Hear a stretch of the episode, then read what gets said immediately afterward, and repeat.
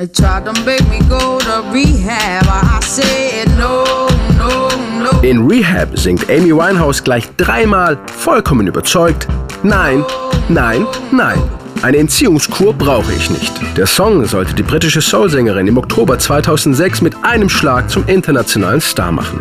Ihr altes Management hatte sie damals gedrängt, endlich etwas gegen ihre Alkohol- und Drogenprobleme zu unternehmen. Aber vergeblich. Amy ließ sich nicht überzeugen.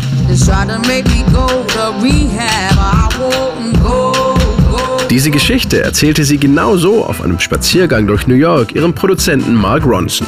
Die beiden waren gerade im Studio, um ihr zweites Album Back to Black aufzunehmen. Eigentlich wollte Amy nur ein Geschenk für ihren Freund einkaufen gehen. Mark Ronson aber witterte sofort eine Story und einen Hit, drehte auf dem Absatz um und zog Amy zurück ins Studio. Einen Text für Rehab hatte Amy schnell geschrieben. Ich bin lieber zu Hause mit Ray. Keine 70 Tage Zeit für eine Reha. Da kann ich nichts lernen, was mir Donny nicht schon beigebracht hat.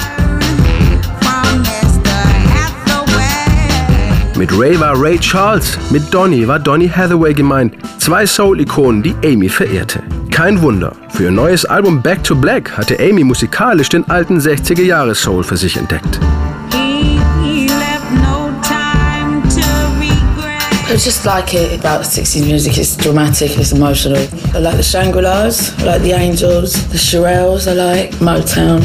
Die Dramatik und die Emotionen des Soul passen perfekt zu ihrem unruhigen Leben.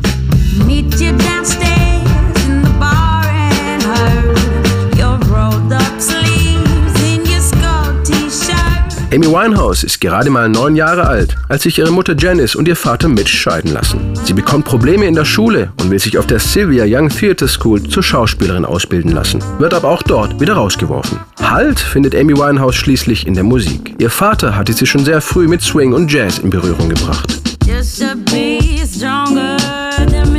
Come from jazz. I'm a jazz singer. I, you know, that's Ich bin zwar Jazzsängerin, das sind meine Wurzeln, aber das Wichtigste ist für mich, dass man die Musik fühlt und the sie thing nicht denkt. music is that you should feel your way through rather than think your way. Our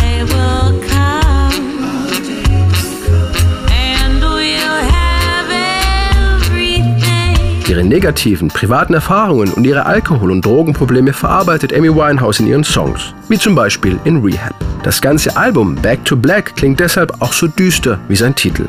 Für Amy aber war es eine Art Therapie. I guess Irgendwie schon, aber es hat mir gut getan, diese leicht depressiven Songs zu singen. Danach habe ich mich besser gefühlt. Die Songs sind so, weil sie einfach in einer dunklen Zeit entstanden sind.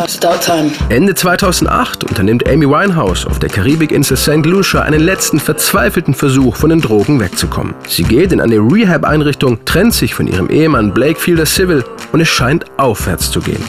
Amy Winehouse arbeitet zwar wieder an neuen Songs, doch vom Alkohol kommt sie nie ganz los. Am 23. Juli 2011 stirbt sie an den Folgen einer Alkoholvergiftung. Die Musikwelt hat eine außergewöhnliche Sängerin verloren.